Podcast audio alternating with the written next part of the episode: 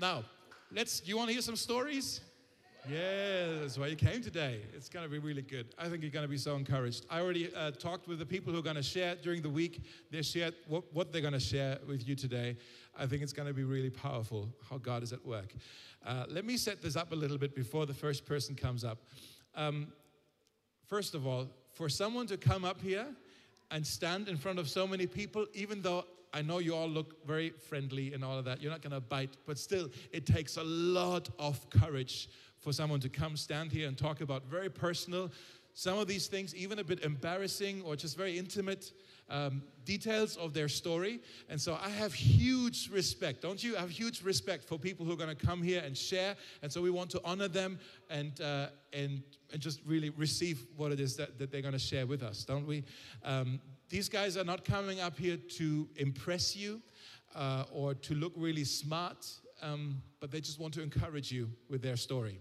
And so hear, hear that posture as they're sharing. Some of them may be a bit nervous, okay? That's okay. Uh, this, we're family here, okay? And so I'm really excited about what, what's going to happen in the next moments let me just, before the first person comes up, in Psalm 66, that's also in your little piece of paper that you got on your way and also here on the screen. By the way, we're not going to have a preach today, but if anything sticks out to you, a quote that somebody's, write it down because we, did you know this? We forget uh, about 90% of what we hear within 72 hours. That's very frustrating. You think you're smart, you'll remember everything, but after three days, you've forgotten it. If I call you hey, what did I preach on last Thursday, last Sunday? You wouldn't know. 90% is gone. It's frustrating. So write down, okay, what's important to you. But let me just read this, this Psalm 66. Okay, let's see if you're going to do this. Shout joyful praises to God, all the earth. Yes. Sing about the glory of his name. Tell the world how glorious he is. Say to God, How awesome are your deeds. Even your enemies cringe before your mighty power everything on earth will worship you. They will sing your praises, shouting your name in glorious songs. Guys, that sentence is the vision statement of our church. We long for this to happen that people all over the city will fall in love with Jesus and can't help but sing glorious songs to him. That's, that's why we exist. We want this to happen. And then it says, Come and see what our God has done, what awesome miracles he performs for people. That's what these guys are going to share today. Awesome miracles that he performed for them. And then it says, Come and listen, all you who fear God, and I will tell you what he did for me. Again, that sentence summarizes why people are up here today to share with us. They just want to say, Hey, come and listen. Let me tell you what God has done in my life. For I cried out to help, uh, to him for help praising him as I spoke. If I had not confessed the sin in my heart, the Lord would not have listened. But God did listen. He paid attention to my prayer. God pays attention to your prayer, to your life, to your brokenness. Praise God who did not ignore my prayer or withdrew, withdraw his unfailing love from me. Isn't that an amazing psalm? And so, without further ado, I'm going to ask the first person to come up, and then those, those, those of you who are going to share, you know the order, and so just come after one after the other. I don't have to speak in between. So, first person, and let's always welcome them to feel confident and all that. Okay, first person coming up. I know it's you, so come on up, Lindy, and we're going to welcome you.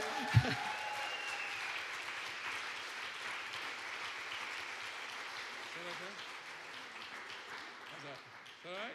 Yeah? Yeah. Okay. Cool. Uh, when I agreed to do this, I didn't agree to go first, by the way, Dave, but it's okay.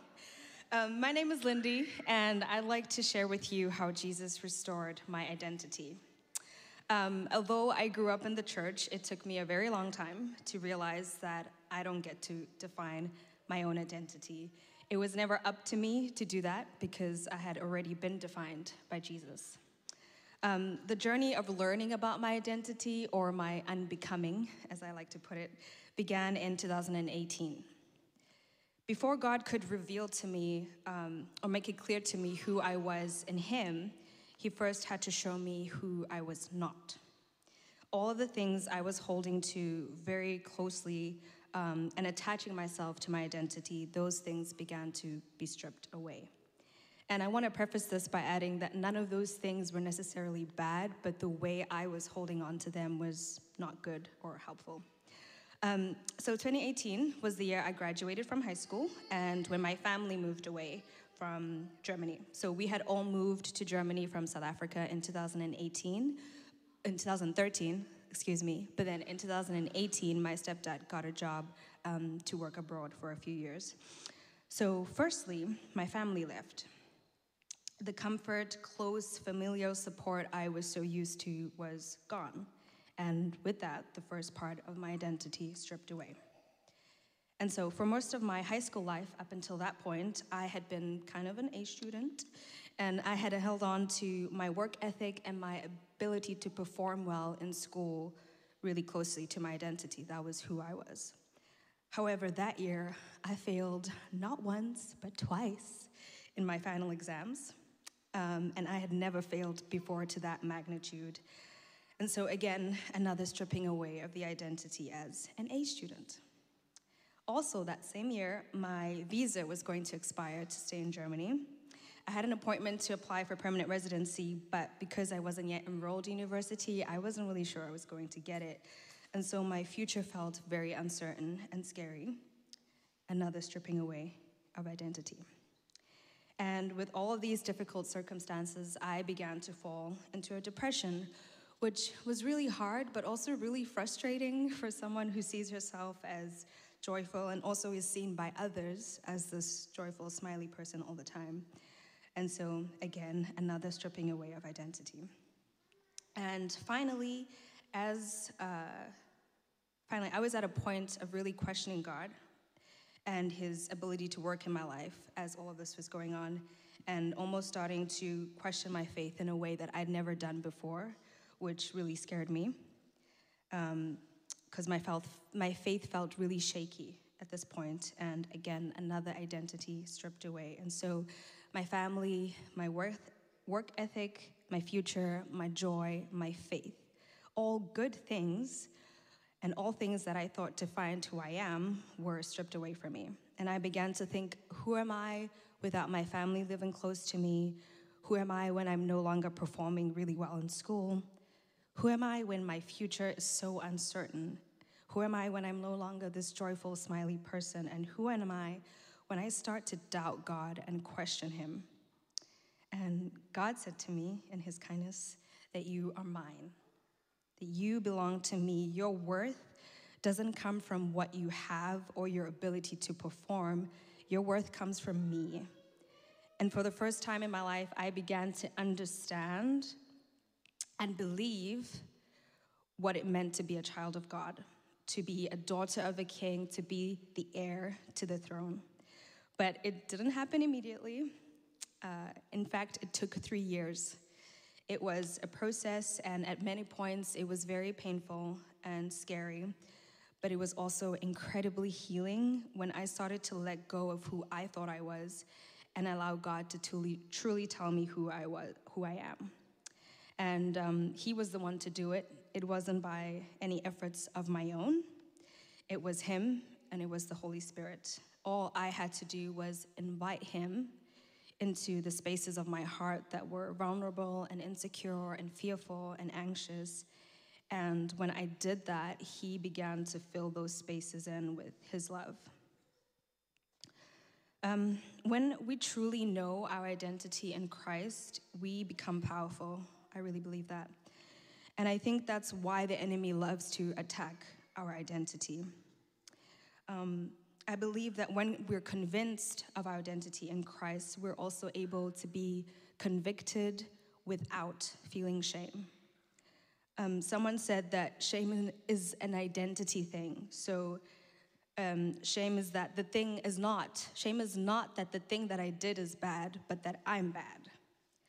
Um, and Paul Young, the author of The Shack, he articulated this so well. He said, Shame destroys our ability to distinguish between a value statement and an observation. I'm going to say that again because I think it's really good. Shame destroys our ability to distinguish between a value statement and an observation. So, I'd like to encourage you all to let God define you, to let Him restore your identity. And it won't be quick and it won't be easy, but it will transform your life for the better. Thank you.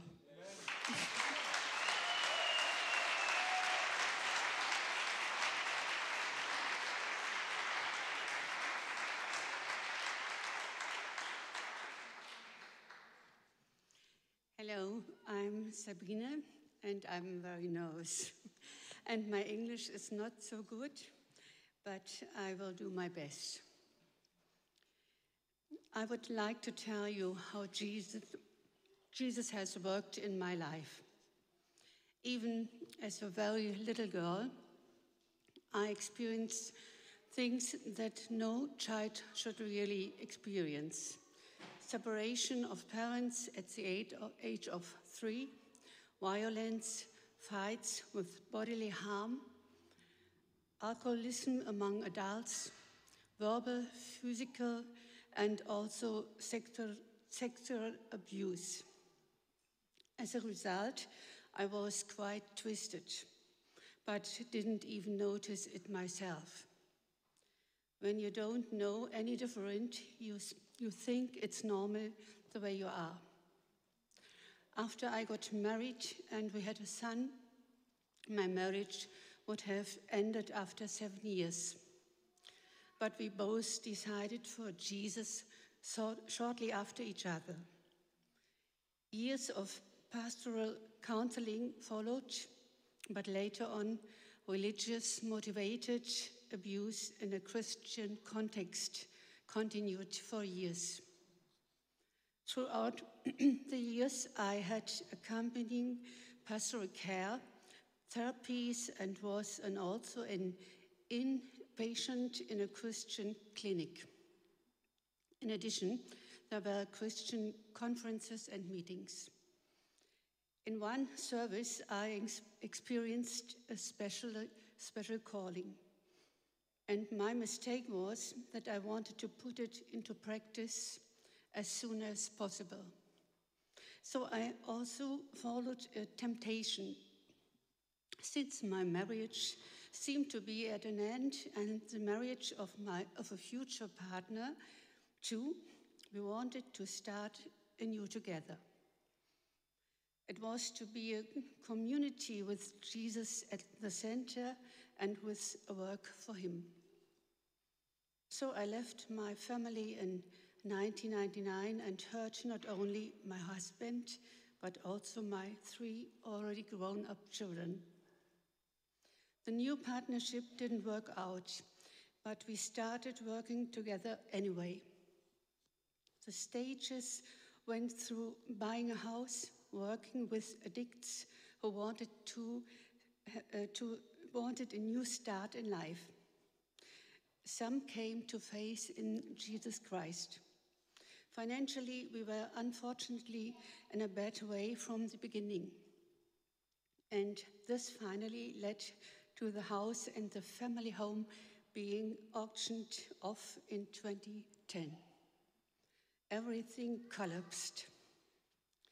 The house was apparently built on sand, as Jesus, Jesus says in a parable. Two things probably came together no stable economic planning and quarrels between us on the board. In 2011, I moved to Berlin and then went through a private insolvency, which has since been completed. The personal changes, the healing process happened slowly. But Jesus went through everything with me. He did not leave me. Why did it all take so long and come with so many lows and so many pain? For me, I have found the answer because Jesus does not want to depersonalize us. He does not simply take away our personality and replace it with another. Rather, he, he changes us from the inside out.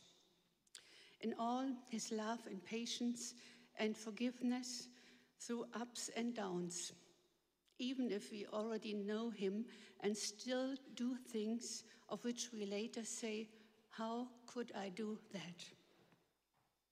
How Jesus worked in my life. I was very quarrelsome, always had to have the last word, and I didn't want to be told anything. It was like a pressure cooker was incredibly under steam and pressure, was quick to anger, aggressive, hurtful. Couldn't keep peace. And I hurt a lot of people deeply. I asked these people for forgiveness. Over the years, Jesus gave me a reconciliation with my past through the way of forgiveness as a process. He freed me from addictions, and for more than 10 years, keeping peace in inter- interpersonal relationships has been possible. Relationships have been healed. This is my story with Jesus. I hope it encourages you that your story is also in his hands. I'm still on the way with Jesus. Nothing can separate us from, from the love of God that is in Jesus Christ our Lord. Romans 8 38. Amen.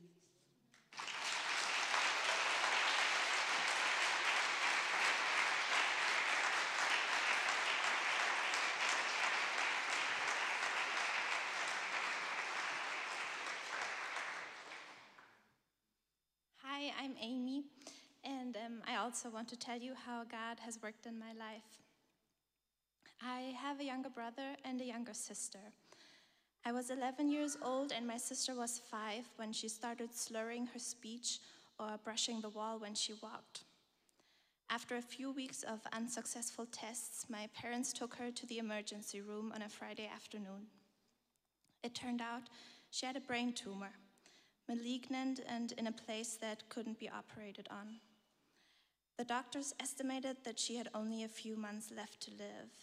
For me, the feeling of normality shattered at that moment, in my everyday life and in my emotional world. Suddenly, everything was different. My sister underwent chemotherapy and radiation. My parents commuted between the cancer ward and home, and a sudden vomiting or a bad blood count could turn the day upside down. Naomi used to be very energetic and upbeat. Now she was often tired or weak. I saw my parents cry, and sometimes I was incredibly sad, angry, and insecure from one moment to the next. But God carried us. My sister and I still had a lot of fun playing together or fooling around. God also carried us a lot through His church. People took care of my brother and me when my parents were both in the hospital with my sister or stayed with her so that my parents could have lunch together. They cooked, cleaned, and prayed for us. My sister received a lot of letters and packages, and she started going back to kindergarten and was very excited about it. But at some point, her health ceased to advance. My parents said the tumor was, was growing again.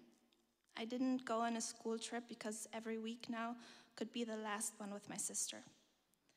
Just after a year, uh, just over a year after the diagnosis, she died. She was six and I was 12. The first years without her were unreal in a way. Home often felt serious and heavy. We and my family grieved differently. I cried rather unseen and did crafts in my room. After two years, the sadness and pain hit me hard, and God carried me now too. I had youth leaders whom I could talk to on so many evenings and on so many car rides over the following year, whom I wrote many, many long emails with all my feelings and memories, who were simply there for me. Again, it was the church through which I experienced God so closely holding me now. It's also part of my story that I developed anorexia in the years following my sister's death. I knew it wasn't healthy how little I was only eating anymore, but I felt strong, able to counter unpleasant feelings, and got attention. Now everything was, everyone was worried about me. Again, it was people from the church who eventually helped me start a path to recovery. With the help of doctors and therapists, God led me to a freedom that I no longer want to give up. God was always there. He put people at my side with whom I could mourn and reflect. I could tell him all my thoughts and feelings over and over again, and He was there. He took my hurting, broken heart, all the pain and sadness, and made my heart whole again, filled it with peace and with deep, rich life. Today, I'm a psychologist and most recently worked in a psycho oncology team, being with people in the hospital during their cancer therapy. We, as God's church, are so important for one another.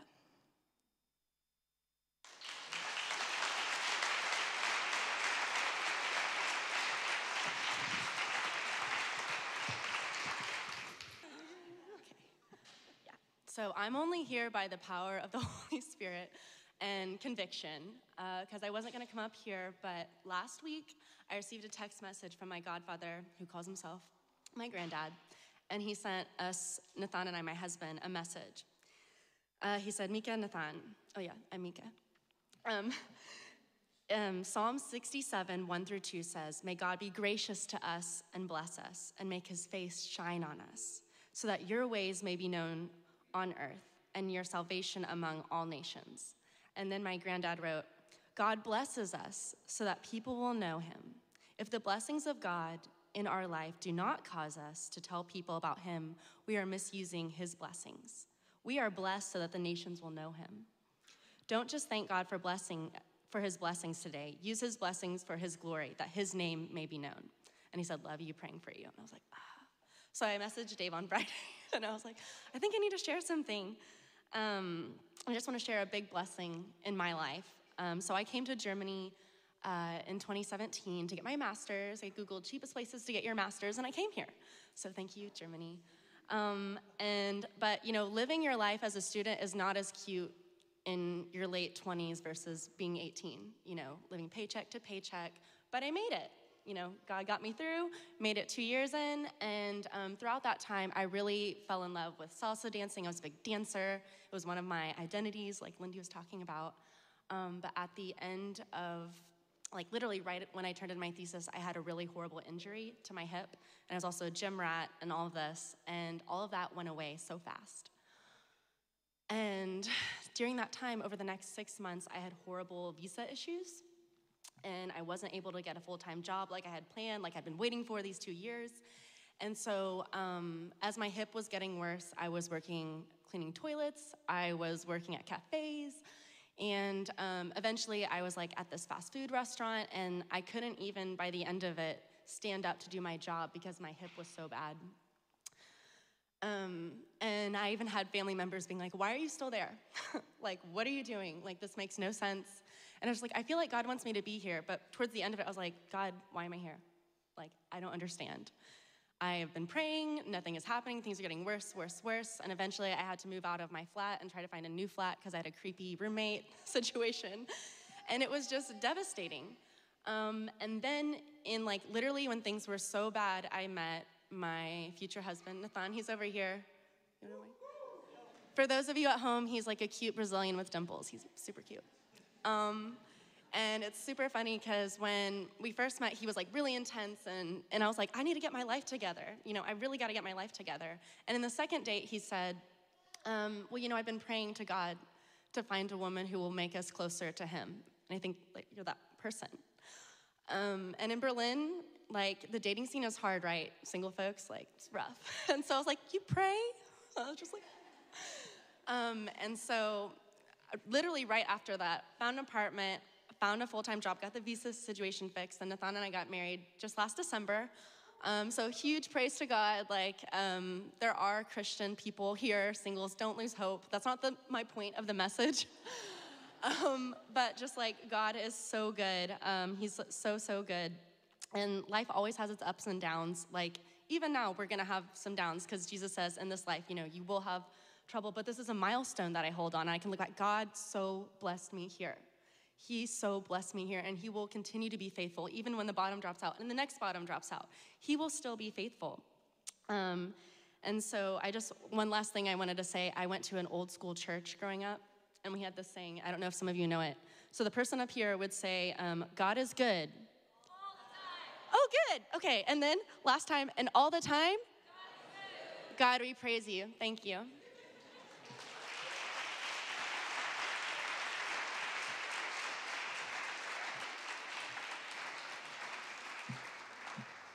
Hi, guys. I'm Steve. Um, I'm American, and in, yeah, right, exactly. it's such a pressure. Uh, no, but seriously, um, I'm going to read to you, sorry, just to keep myself in time. Um, yeah, so I have a couple minutes to give you an example of how God has worked in my life. Uh, I'm an American, and when we in- introduce ourselves to people that we don't know or that we're meeting for the first time, it always starts with names, so check. Uh, and then the next question is so, what do you do? Uh, and I was always ready to answer this question, always. Um, my job was my identity, uh, or at least it's what I led with in presenting myself to other people. Uh, and I'm going to try to reintroduce myself at the end of this. Tell me, tell me how I do.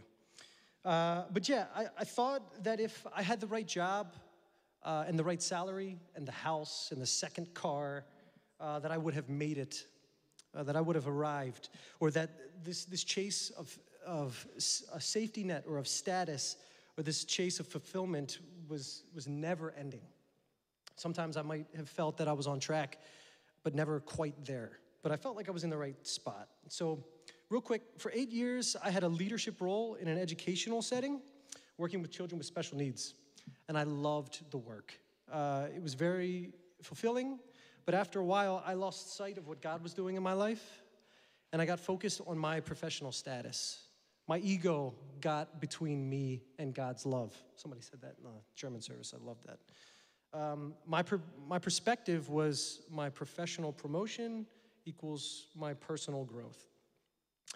Uh, I learned a lot through my job, but sadly, it also gave me a negative association with education and the role educators play. Uh, and it took a heavy toll on my family life as well. Um, but it was still easy for me to justify to myself that the work that I was doing was God's work, that I was in the right place. Uh, and what I would later find out was, is that, yeah, okay, this is God's work for somebody, just not me. Uh, and the work I was doing, it was draining me and making me an absent husband and father among a plethora of other things.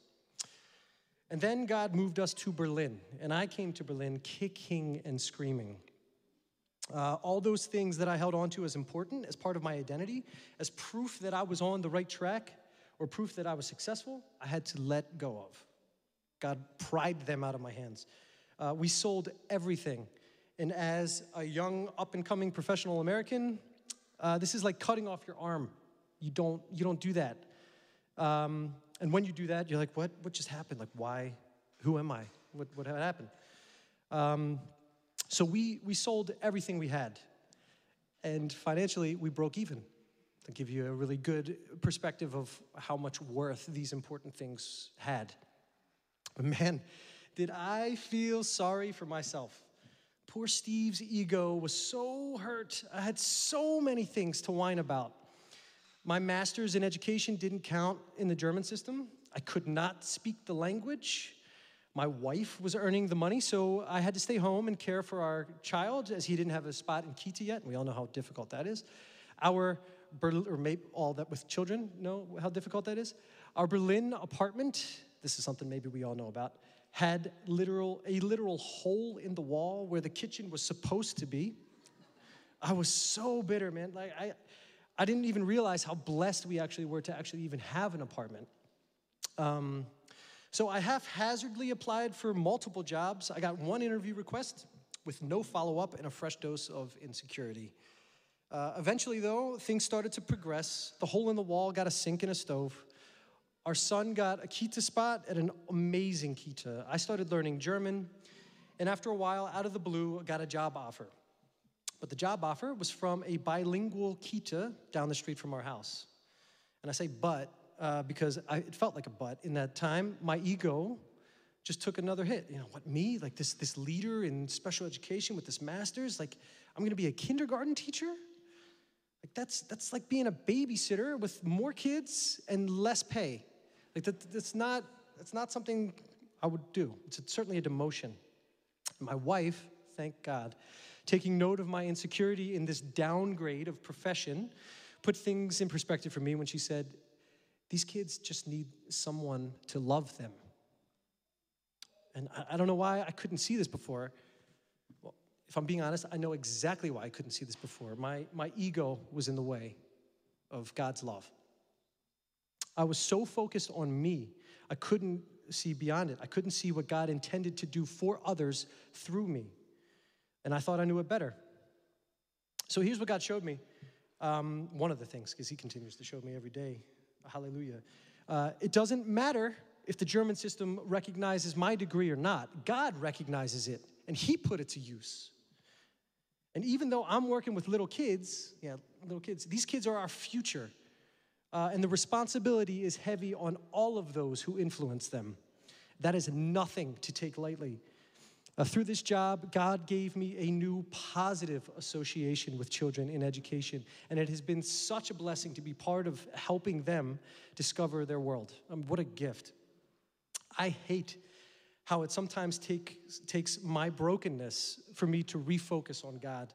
But I'm grateful that whenever I finally turn back to God, that He is welcoming me, welcoming me back. He's there. He wants to use me for His purpose. God revealed to me my fractured perspective. I didn't even know anything was wrong. Uh, and He gave me an alternative perspective. And in that process, I realized that trusting Him Letting go of control in these areas of my life and trusting God instead is infinitely better than doing it my way. So, just to reintroduce myself, hi guys, I'm Steve. I love Jesus and I'm happy to be here.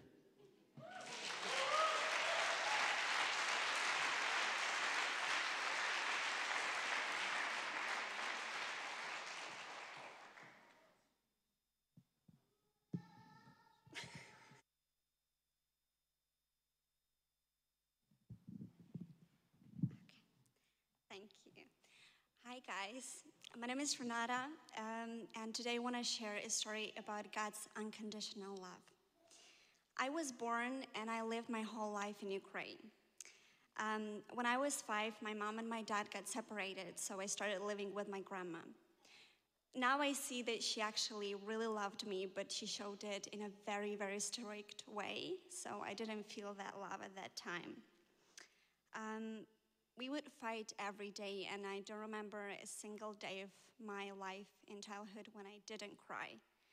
Um, we didn't have enough money, and um, I didn't have friends, and my classmates didn't treat me that well. From everywhere, I would get, You're not enough, or You're too much. They said, Your grades are not good enough, you'll never get a good job or your attitude is not good enough, there is not nobody who would accept you, or your emotions are too much, you can't show it to everybody because that's not okay, that's not how it's supposed to be. I felt very unloved, not important, and not accepted. Um, I was very convinced that there was nobody, nobody on earth who would love me. I had that longing inside of me for someone to just show me that love, what love actually is. Um, I had a friend who taught me how to smoke, and I felt accepted by her because we would hang out together.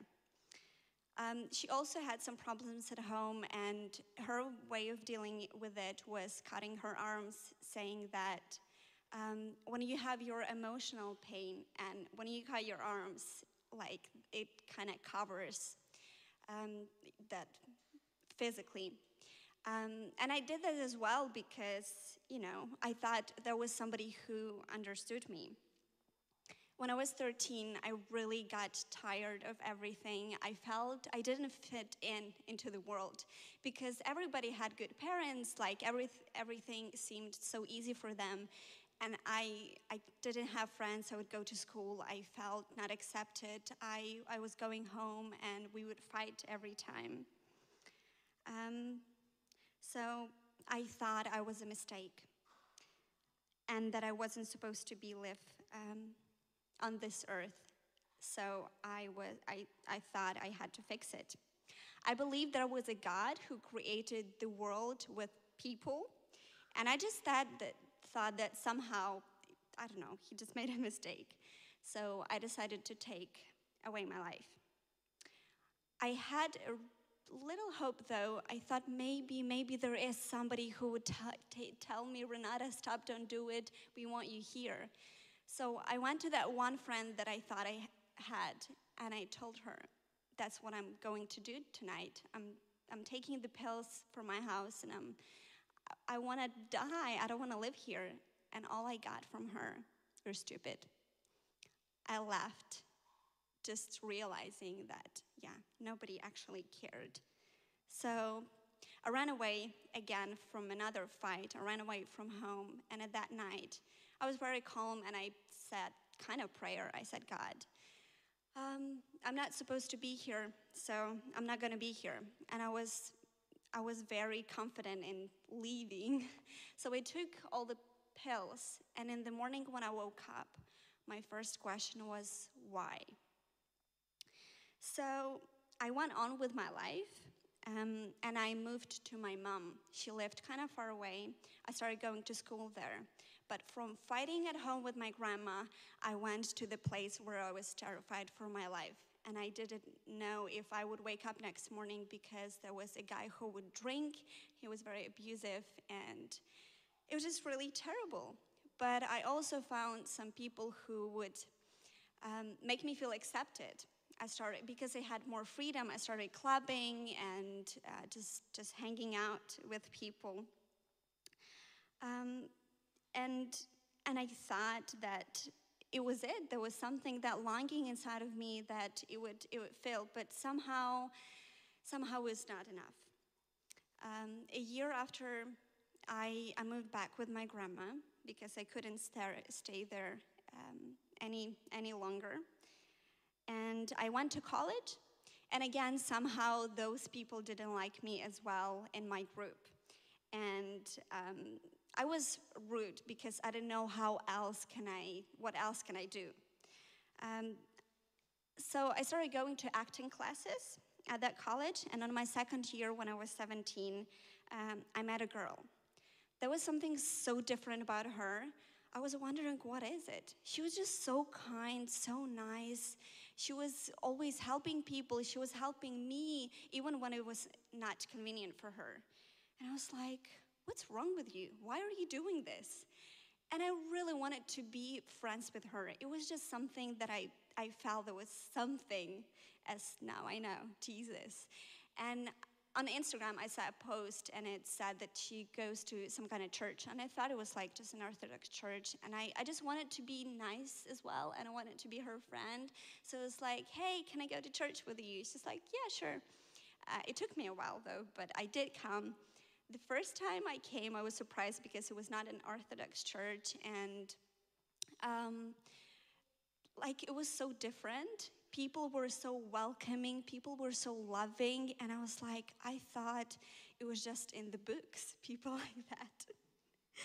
um, the next Sunday, I was really excited to come. I was literally, I'm not lying, I was running to that church next Sunday because I was so happy to talk to those people again.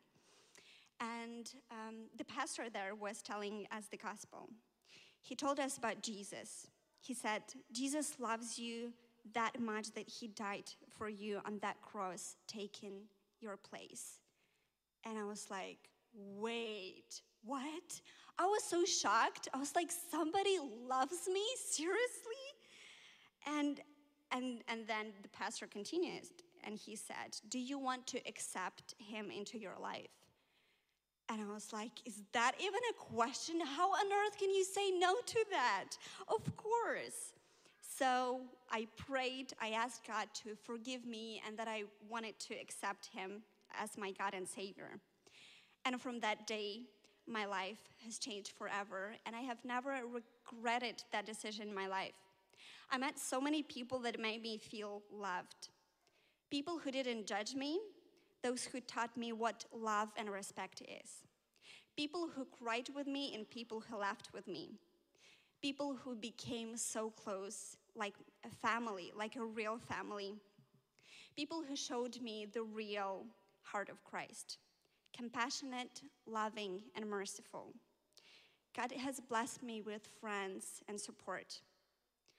And I realized that finally, that longing that was inside of me, that the, what I was looking in fake friends, attention, that it couldn't fill, fill. I felt that God didn't just fill that uh, void, but He overflowed it with so much love, so much mercy that I, I just I just couldn't help it. It was it was so joyful and amazing. The circumstances in my life didn't really change. At home, it was all the same. But what did change was my heart. Jesus taught me how to love people when I thought it was unjust. He healed me and he showed me so many miracles. I found Jesus as my best friend, as my father, and as my provider. I found in him everything, everything I ever needed. And I have so, so much more to say about God's goodness. And my desire for all of you today is that you would actually experience that love. Once you do, you will never want to let go of that. If you think you're a mistake or nobody loves you, or maybe sometimes you feel like it, that's not true. These people love you. And more importantly, Jesus loves you. He loves you that much that no one ever will. Accept that love, and you will feel how He overflows your heart with that love. And I want to read a very important verse in the Bible that I really liked about His love.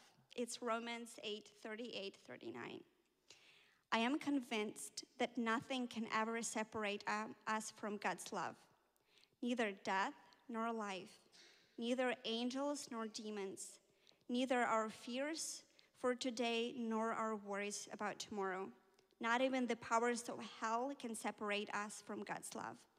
No power in the sky above or in the earth below. Indeed, nothing in all creation will ever be able to separate us from the love of God that is revealed in Jesus our Lord. Thank you.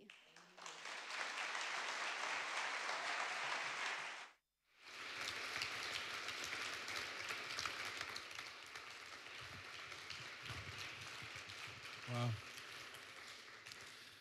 And uh, once again, Lindy, Sabine, Amy in the back, she's still there. Amy's still there. And also Mika and Steve, wherever he went, there he is. And Renata as well. Thank you so much to all six of you for being so courageous and so encouraging to share your stories with us today. Once again, let's, yes, thank you guys. Thank you.